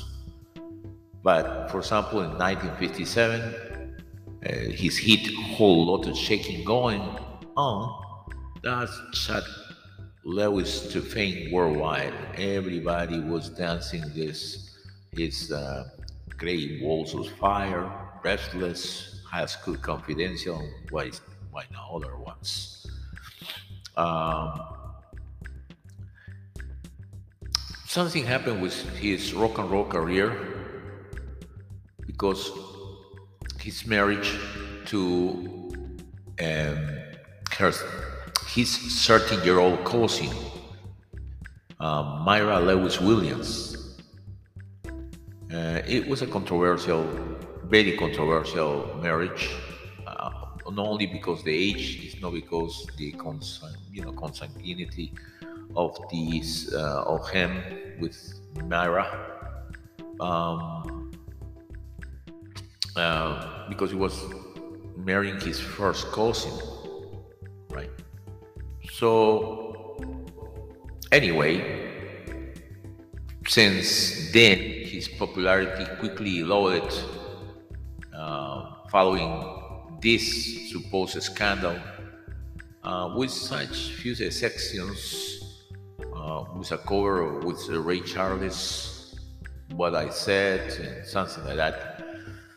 But after that, the 60s, he don't have more chart success. Maybe because that scandal, right? But he has recovered. He has um, done many songs that have reached the rank, rankings all over this country, USA, meaning and uh, different worldwide. Sample his number one country uh, includes to make love sweeter for you. Oh, there must be more to love than this. Will you take another chance on me, uh, me and Bobby McGee? So they have many, many uh, genres: rock and roll, rockabilly, country, gospel, honky tonk, blues, Um, and he is still uh, today making music and um, performing for different types of publics and different stages, right? Well, Le- Lewis in the end has survived many, many, uh, many people, including Johnny Cash, Carl Perkins, Roy Orbison, and Elvis Presley himself, right? Um, I would say he have a power vocal, he has a driving, he's a boogie plus piano, and he has an absolute confidence when he plays. Is that the case? He's the quinta essential of a rock and roller, not other than that. And of course, he was one also the idols of Keith Richards. So imagine playing together and Jerry and Lee, uh, Jerry Lewis and Keith Richards, Keith Richards being a rebel, really, uh, collaborated extensively with him in many occasions. In this opportunity, we will listen uh, some of the collaborations of Keith Richards with Jerry Lewis, and then one especially Trouble, Trouble in Mind is a song that Jerry Lee Lewis with Willie Nelson and Keith Richards. So imagine this signifies that Keith Richards is a musician I play with superstars, with super groups. It has been called many times, not once, but many times to play because he's cool. He can play with anybody. Jerry Lee Lewis uh, and Keith Richards too, and whole lot of shaking going on. And this was a, a recording, live, live uh, performance in 1983. And uh, there is one more. There are many other co- collaborations, but from the many collaborations, I will take this one on 2018. Just recently, um, he is now more than 70, and he in that time and, uh, and, and is performing or performing Beacon Theater in New York City together with Norah Jones. Uh, and this is make no mistake. So in another, you know, in other with other musicians, but Norah Jones is very, very, um, you know, it can be his granddaughter, but uh, of course a great musician, a great singer, in a beautiful, uh, beautiful song they play together. So this just to show the ability of Keith Richards to be called when many are um, singers, musicians, composers. There are many. They, I could never finish with so many six decades of Keith Richards doing this uh, all over the world. Sometimes for uh, uh, as a voluntary, sometimes because he had to do it. You know, we want to talk a little bit about that. And now, after these collaborations and the and the other ones that we have already heard, uh, after this, we're going to just embark in the solo industry of solo music of Keith Richard. Even he formed his own band, the X-Pensive Winos. So, with this, until the next uh, part of it, immediately after these songs, with Jerry Lee Lewis and Keith Richards. And also Norah Jones, right? The last one.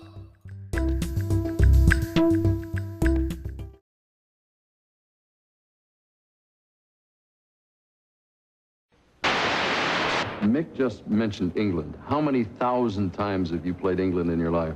Well, Dick, I've, I've worked in England for the last 20 years, really. All right, now, go back a little ways, not to the very beginning, but do you remember a tour when there was a, an opening act uh, who became very famous? Really, really, the Rolling Stones. That was Yeah. about 1963. What was your impression of that group? Well, hit. I knew they were. Yeah? Fantastic. All right, half a second, let me reveal the other guest here standing at the piano. Ladies and gentlemen, from the Rolling Stones, Mr. Keith Richards. Same question. How old were you when you were on that tour? Uh, 19. What did you think of him? Same thing I thought when I first heard his first record, chills and fever down the left side. Chills and fever? Now, why would a man who has all the money in the world, the fame and the popularity, fly here on a quick call? You're in Jamaica and say, We're doing a television show for Jerry Lee Lewis. What's the inspiration for that? Same reason I'm wearing a tux for the first time in my life. I mean, for this gentleman. Why do, why do you think people of several generations have been inspired by him? Because he's so good. Uh, if we could put all three of you gentlemen together, uh, I know you don't do these things ad lib. Do you you like Hank Williams music? I can get behind it. Uh, Mick, is Hank, uh, Hank Williams all right with you? Fine with me. Ladies and gentlemen, this is a first. You need something to play, though. How do I do I do this in alphabetical order? Let's see. Uh, Fleetwood, Richards, uh, anyway, the guy.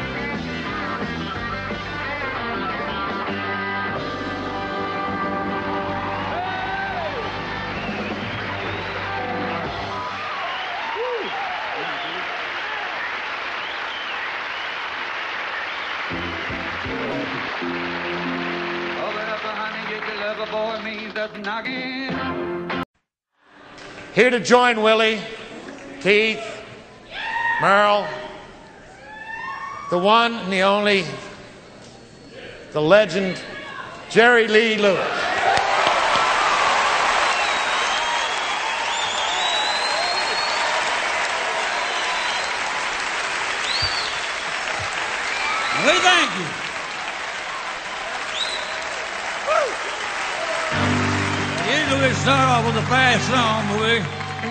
trouble in mind, trouble in mind.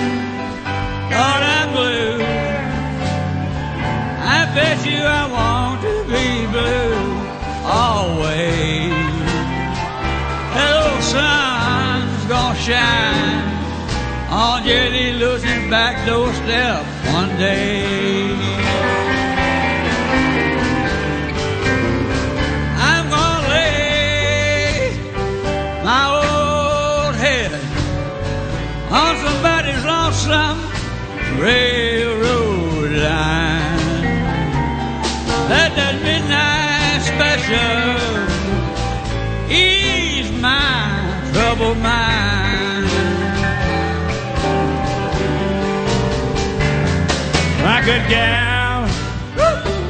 Now she done quit me, and it sure do grieve my mind. Sometimes I feel like living.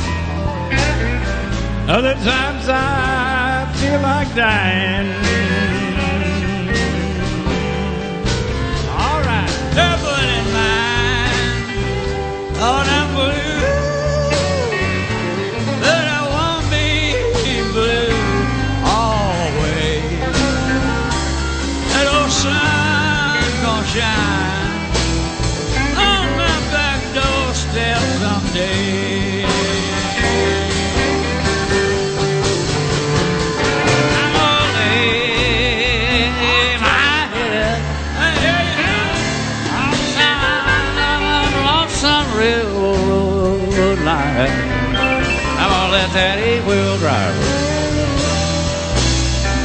pacify my mind.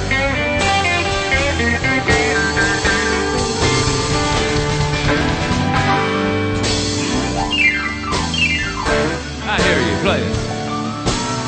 Excuse me, Willie, I'm in the to cut in on you there. Jump right on in there. I just thought I deserved it.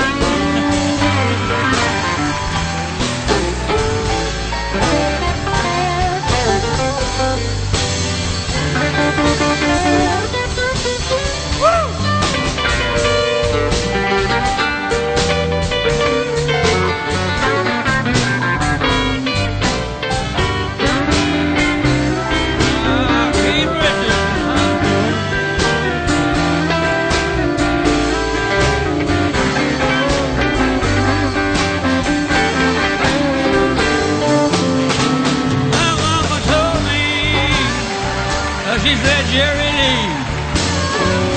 And that old graveyard's a mighty lonesome place. They took you six feet under, shovel the dirt directly in your face.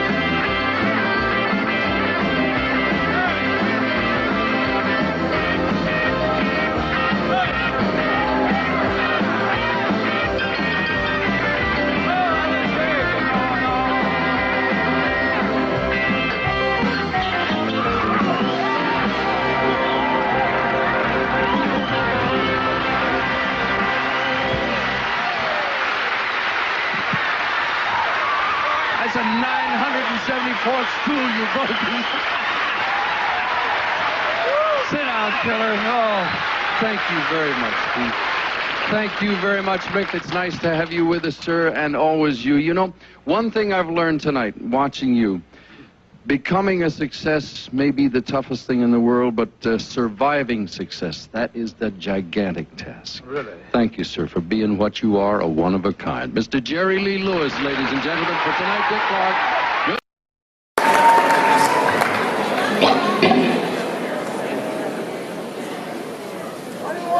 Please, let's welcome our good friend who needs no introduction, but I'm gonna call his name anyway.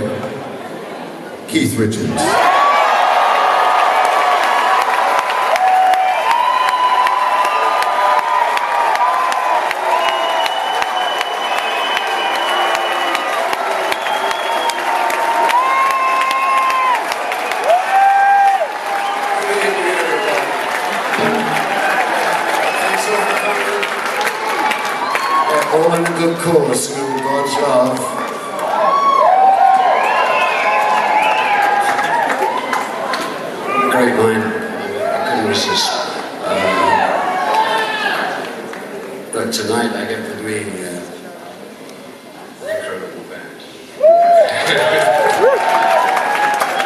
Mr. Robert Cray.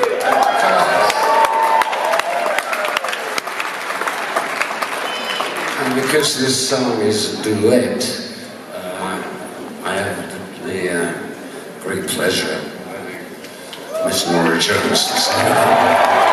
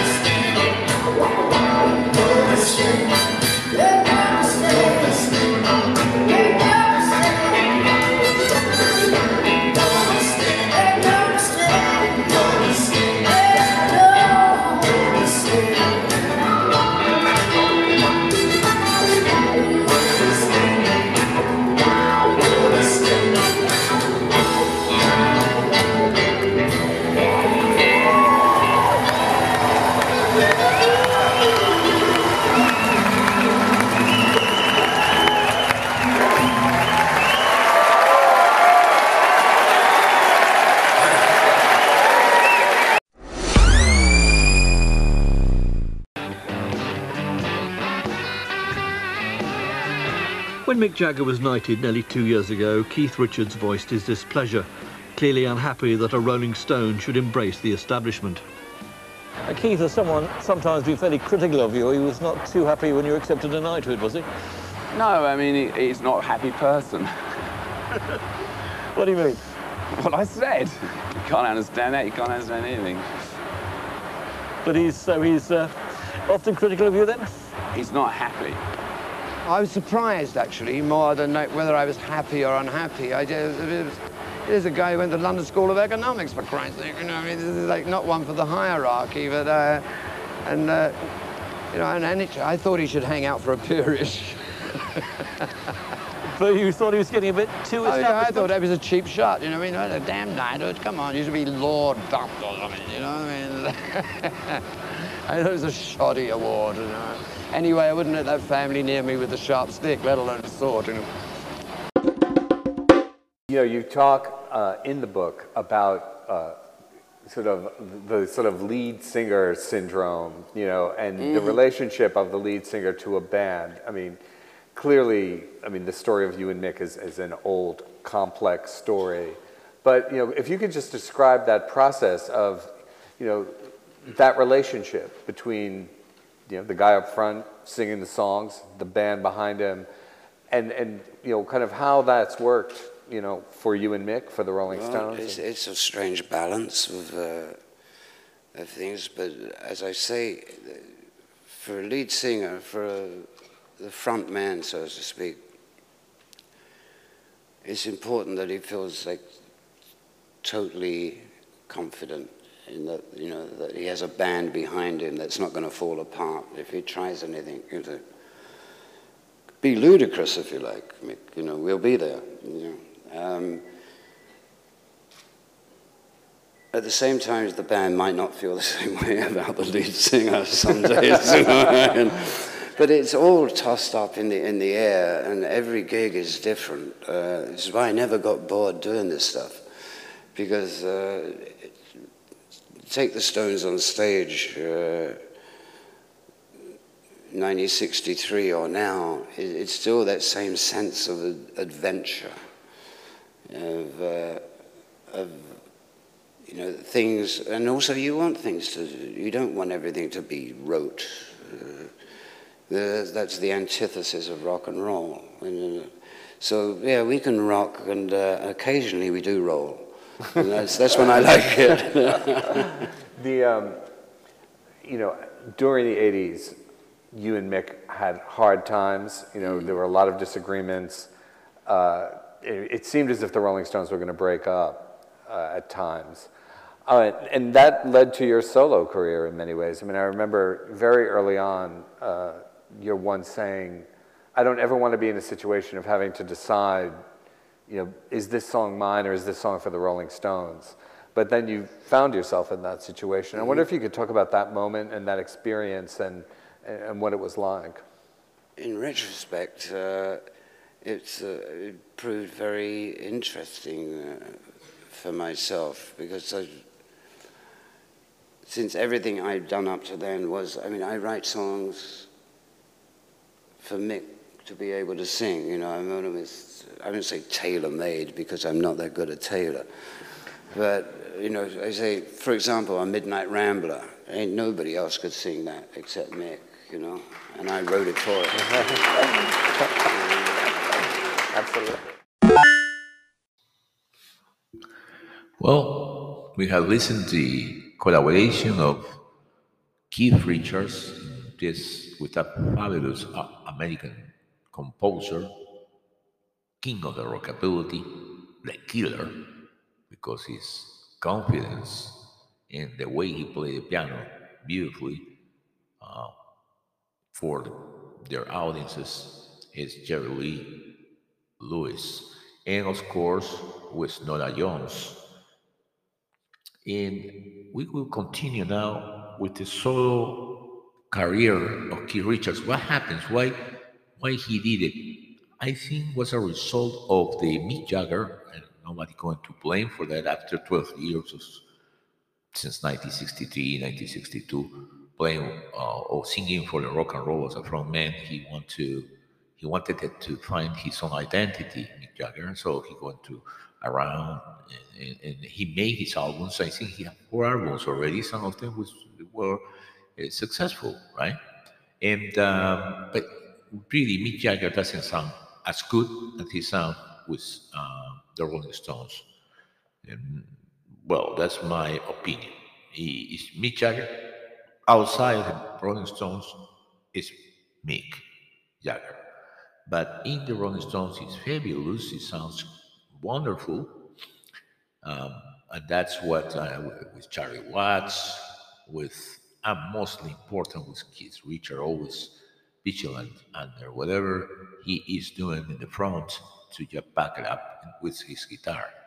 And it's amazing the combination, uh, both in songwriting and in performance. Uh, but he decided to do these albums at at one point, and then and then Keith Richard said, "Well, I cannot do the same."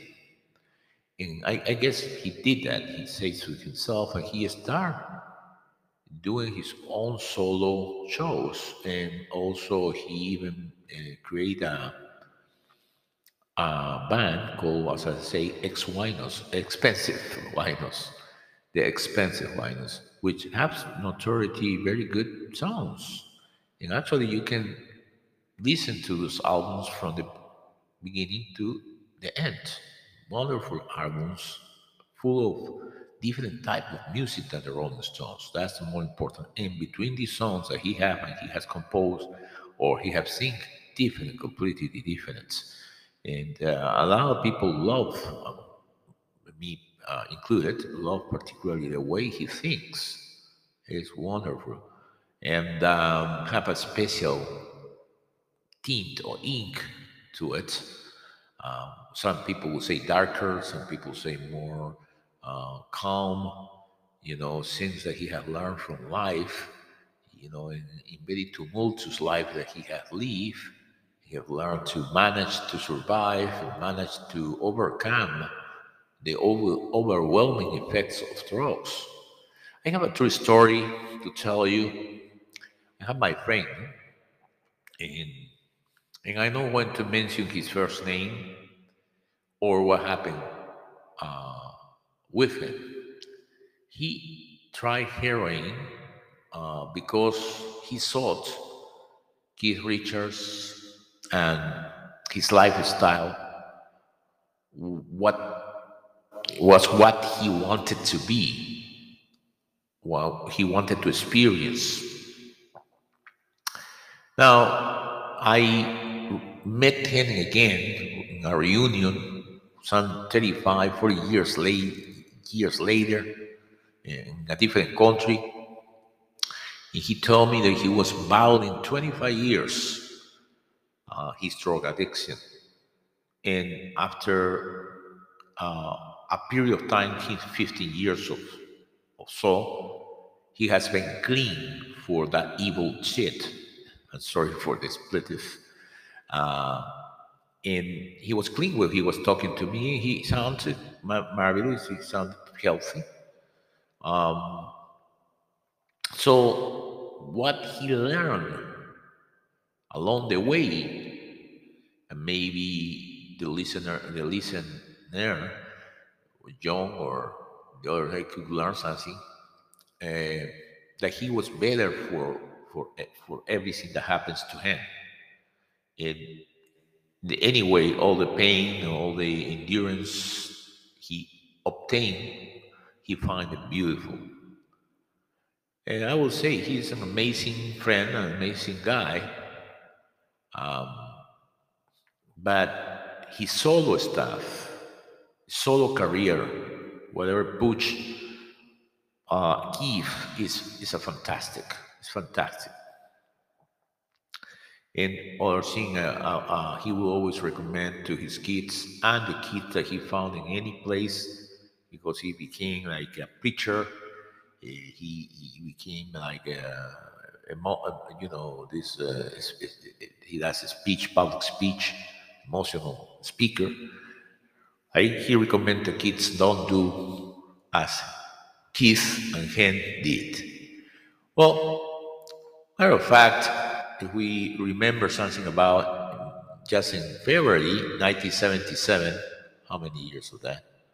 Rolling Stones, maybe 50, maybe a little bit 45 years, or 45 years ago. Rolling Stones were on tour in Canada, and Keith, Keith was arrested for drugs. Um, so this event or accident almost stopped the, the whole tour of the band. At this time, Keith had serious problems with heroin. And he himself recorded uh, a beautiful track with Ian Stewart on piano. After the Rolling Stones played two concerts in benefit of the blind uh, people, the police let Keith go. Yeah, you can read the whole story in many parts on the internet, or you can hear Keith having trouble listening to these uh, to, to his beautiful tracks. But yes, he that probably in 1977, and when he um, taped this, that song, uh, he was able to to how I can sell how I can say to to understand that he can do something alone or not for the Rolling Stones or not as a Rolling Stone member. Um, that that that song was all I had to do is dream, and I, I will put it in, in, the, the list that's coming that you will hear extensively. I have compiled a list of solos uh, for for for uh, Keith Richards, um, and so now as we're speaking, Keith is completely free from heroin. How many years? Maybe 41 years, maybe more, 45, who knows? He is clean. Even so, you see him as shaking sometimes, or being called as the famous junkie in the world, as maybe Mick Jagger want to see him sometimes, or seeing that he had that appearance. I think his appearance are, is fine. Is what he, he what he wants to be. He, he, he uh, want to put his eyes like that and dress the way he dresses. His pro- is, is his problem. It's his prerogative. He's an artist. And that's the way he dresses.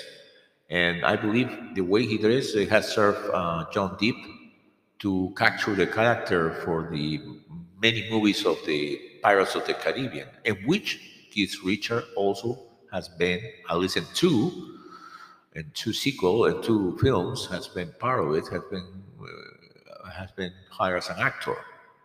So the way he is is the coolest, maybe the coolest man in the world, or one of the coolest anyway. For me, the way I see it, all the things that he has endured, all the the, the problems that he have passed, as he say, say he was supposed to be the dead man, but there are so many other people who have died uh, in in his long career.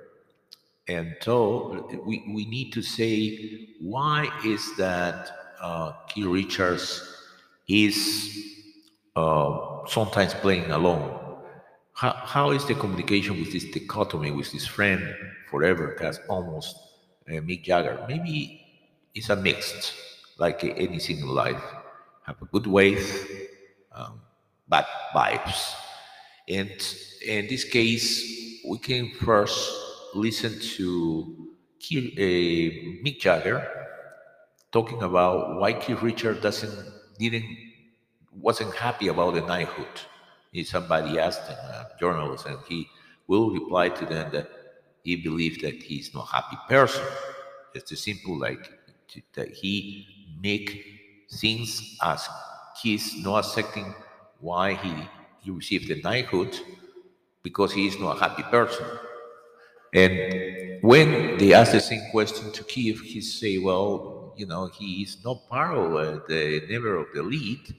Um, he could be anything, doctor or anything, but Lord, I mean, he, he say he would never do because he's a rebel. He it's actually what he dressed like, how his life is. He's he's anti-establishment. He doesn't believe in those things. Some, somebody say you're the king. You know, I don't have a crown. He says, I don't think so. He is uh, or likes or or or supports any of these uh, hierarchies or the way government is. I think that's that's my take.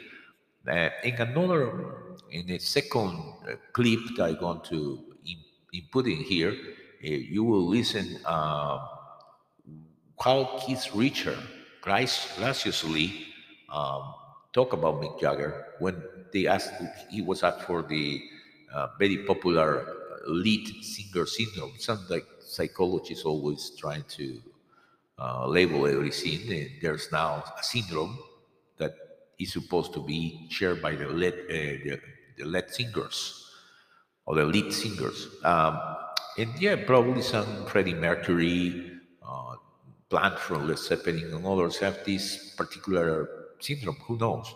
Uh, Mick Jagger most than any other. So he talks about, but he talks talks graciously uh, uh, on the on the fact that Mick Jagger only Mick Jagger can can play some of his compositions, which, by the way, is always science. Mick Jagger and and uh, Keith Richards. It probably should be a reverse, right? Uh, we don't know that, but uh, Keith Richards have allowed him put even have three notes, two fingers, and he's the asshole. But he should be, you know, a little bit, you know. Anyway, we know that the couple, the dichotomy uh, between Mick Jagger and Keith Richard have produced beautiful songs all over these six decades. We cannot negate that. And both of them are very talented. So, but this is the career that is very, it's not very well known as it should. The solo career of the composer, songwriter, and guitarist, and multi-talented Keith Richards. So let's go to listen to this list. And I'm going to say goodbye after naming this, this list. It's Keith Richards, Cocaine Blues, um, Sleeping Away, very interesting song, Sleeping Away. Is uh, this is was first made by with his uh, band, the X-Pensive Winos, but now uh, he will interpret it like a for uh, in, in, in the first time when he went to Argentina uh, in the in the stadium of the River Plate in 1995. So you will listen almost that alive when he is in public singing this. Then you have How I Wish, also live. Big Enough. All this is Keith Richards alone. The worst. Who going to be the worst? Keith Richards, always in the worst. Even you know you have this Lord, and then you have this rebel. Uh, the Lord is Mick Jagger, and the rebel, the worst, is Keith Richards. So this song, the worst, is interpreted very well with Keith Richards. I love this song. Then there is the, the, the song I told you that was one of the first songs that he recorded alone, uh, um, which is called "All I Have Is to To All I Have to Do Is Dream." It's completely different style than what is supposed to be uh, him, right? The rock and roller, the, the rebel. Then you have making the making of a rebel. Look, who else is going to interpret that by Keith Richard? This is serious music. Keith Richard also interpret We Have It All. Then we're going to listen from him. Woke up this morning. Um, hate it when you leave. Nice. This is a 2020. And it is when he is 70, 70 or 77 years old. And he's still composing. And it's his song. Hate It When You Leave. It's a beautiful song. Wicked As It Seems. Um, this is from one uh, album called uh, Main Offender. Then in the, the- we have also Make No Mistake from the album Talk is Cheap. From the same album, Take It So Hard, right? Then we have My Baby and Eileen. All of those uh, music, hope you love it. I hope you love this uh, this episode. I hope you love my podcast and continues with us. Thank you so much for all uh, of your messages. Um, I will try to answer them. And uh, thank you so much for the support and be with me in here in Poemarium. This is John M. Kennedy from the city of New York, enjoying Keith Richards and, and his solo career, his solo songs, as I do. Bye bye. To the next episode.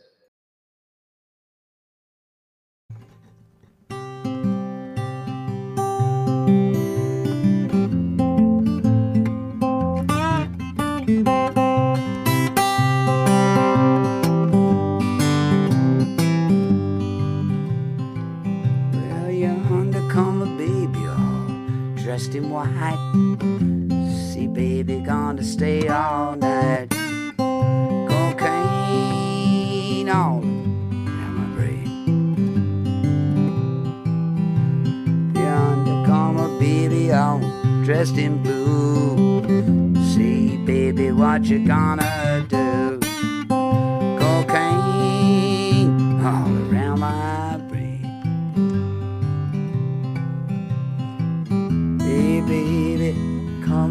quick. This old cocaine's making me sick.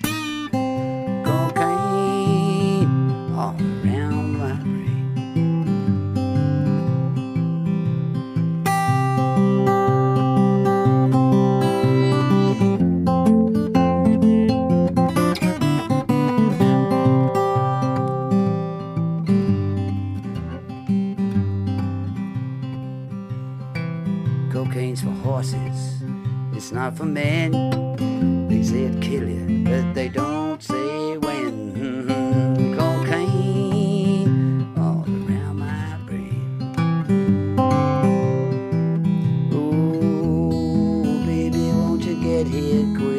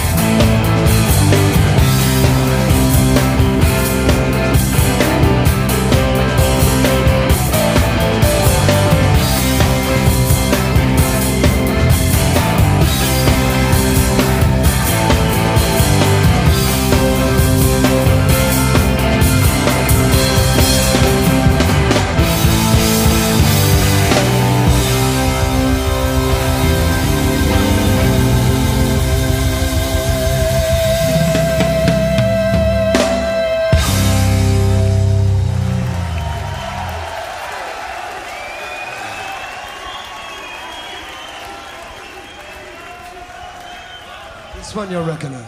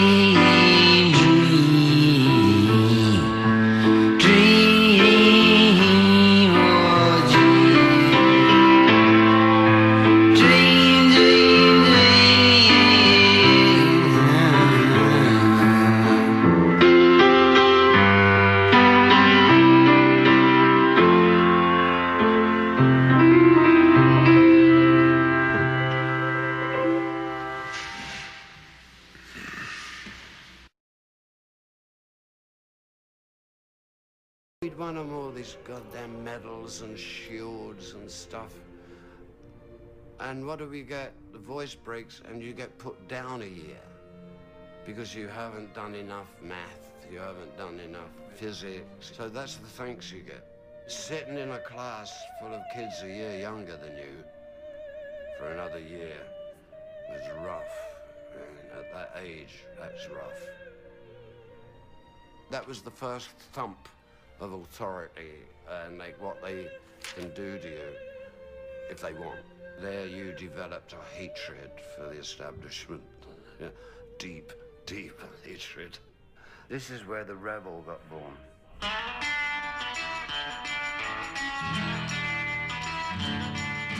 You have to reassess, even at that age, uh, whole new way of dealing with society. That's when it started to ferment. Either you're going to do as you're told for the rest of your life, or you're going to break free of this. I'm getting out of here, one way or another. It could have gone criminal. Luckily, music saved me. This is